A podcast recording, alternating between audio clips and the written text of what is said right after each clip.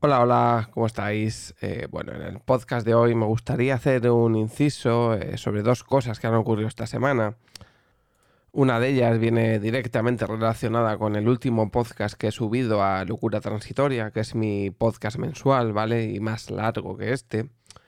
Que os dejaré un enlace al último podcast en la descripción de este podcast, vaga redundancia donde hablo del tema de Bizarrap y Quevedo, de la última sesión que tan fuerte ha sonado y tantas veces, tantas veces se ha reproducido en este verano, ¿no? Desde que la sacaran a principios de julio hasta el día de hoy. Día hoy que estoy grabando esto, 10 de septiembre, no sé si lo publicaré el 11 o el lunes ya 12. Y es un podcast donde vengo a analizar, según mi punto de vista y según una serie de, de variables, si para mí es un temazo o no eh, la sesión 52 de Bizarrap y Quevedo. Independientemente de la cantidad de veces que se pueda reproducir, eh, bueno, yo analizo con una serie de parámetros y de cosas si me parece o no un temazo. Y el resumen, bueno, eh, os aconsejo que escuchéis, vale, dura unos 30 minutos. Pero una cosa que yo sí que hago hincapié en este tipo de canciones, y como puede ser, por ejemplo, lo que pasó el año pasado con Pepas, es que es un tema que va a acabar quemado, que ya lo está a día de hoy, 10 eh, de septiembre, está quemadísimo la, canción. De hecho, han pasado un par de cosillas que voy a comentar ahora que eh, así, así lo hace ver. Eh, de hecho, dos cosas muy evidentes y una muy concluyente, que es que em, Quevedo, ¿vale?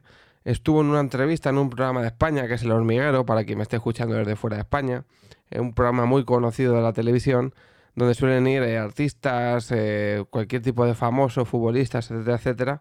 Seguramente o casi siempre porque han sido relevantes en algún ámbito. Obviamente, si estoy diciendo que Quevedo tiene la canción que más ha sonado este verano, pues obviamente ha ido por eso, ¿no? Ha sido como una especie de, descubrimiento. Y el propio Quevedo reconoció en esa entrevista que tiene una relación actual de amor-odio con esa canción. Y es que la aborrece directamente. Que la tiene cariño porque es quien le ha hecho ser quien es hoy, entre otras cosas, pero que la aborrece. En resumidas cuentas, que está hasta las narices de la cancioncita. Y él alega que es que él lleva, obviamente, lleva más tiempo que cualquiera de nosotros escuchándola, ya que él dice que lleva desde hace cuatro meses atrás, desde que esa canción saliese eh, para disposición de todo el mundo, ¿no? Entonces, como que él lleva cuatro meses más que nosotros escuchando esa canción y que ya la aborrece. Eso ya lo comento yo un poco en el podcast, que no me parece algo extraño porque ningún artista que saca una sesión con Bizarrap 10 eh, días después, como pasó en el caso de Quevedo, saca otro tema, eh, un tema propio, ¿no?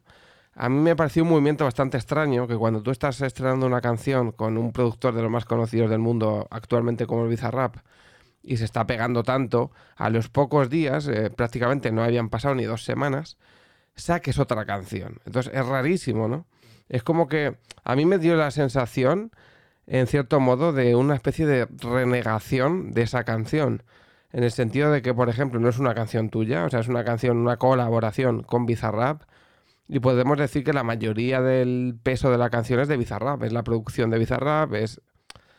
Canta él, obviamente, pero los arreglos los hace Bizarrap, la letra probablemente la mayoría la ha ajustado Bizarrap. Eh, Obviamente eh, él ha colaborado, ¿no? Colgaron un, un pequeño vídeo donde cantaba otra cosa y se han modificado las letras finales. Pero al final esto va a quedar como una sesión de Bizarrap. O sea, esto al final se va a conocer como una sesión de Bizarrap y no como una canción de Quevedo como tal. O como otras que haya podido sacar, ¿no?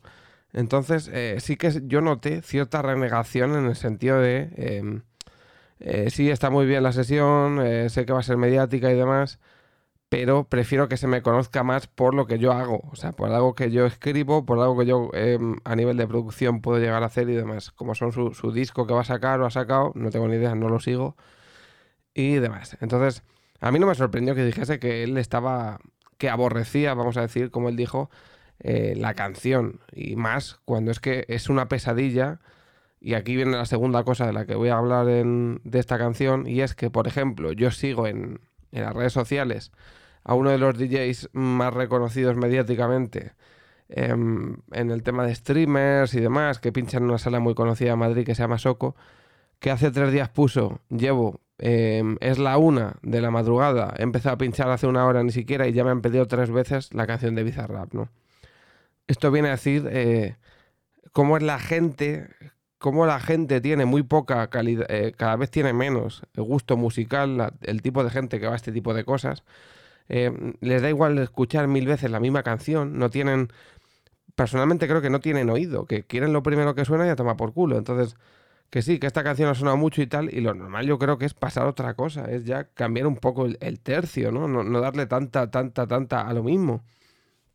Igual me está pasando hasta con Despecha, que lleva un mes menos, pero por lo menos, no sé, ya te digo, también llevo un mes viendo ya, un mes literalmente, o sea, a los 15 días de estar sonando Despecha, porque es una canción que Rosalía ya cantaba en sus directos, ya estaba la gente harto de esta canción, o sea, cuando la gente da mucho la turra con una canción, se acaban cansando.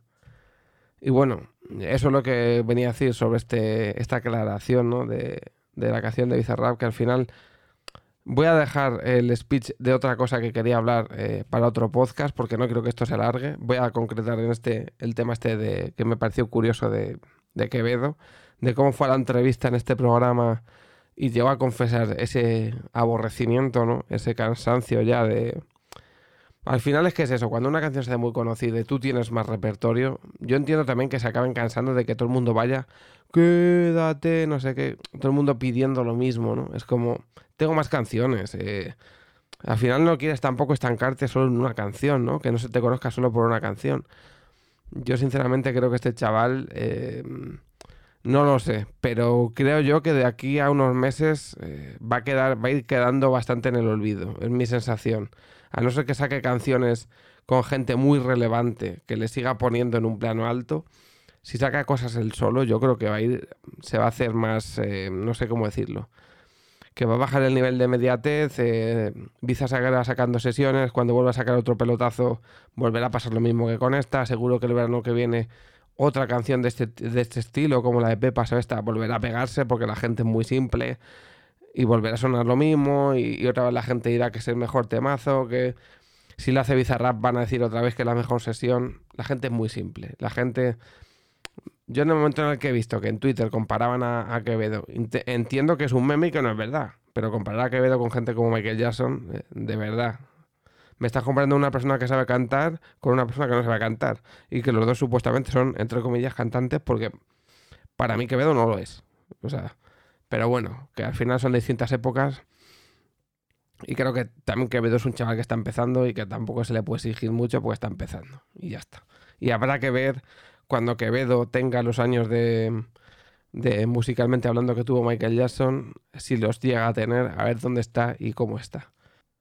Creo que es injusto comparar a una persona consagrada en el mundo de la música y una persona que se le considera el mayor artista pop o rock, es pop en el caso de Michael Jackson, ¿no?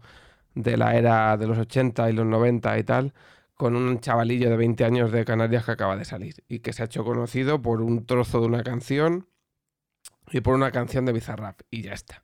Entonces, creo que es injusto. ¿eh? Vamos a darles tiempo. Obviamente nunca va a llegar ni a la mitad del nivel de Michael Jackson, porque no, no va a llegar, porque yo creo que es inevitable que lo de Quevedo es más una moda que otra cosa. Pero bueno, veremos lo que, lo que dicta el destino. Nos vemos en el próximo podcast. Chao.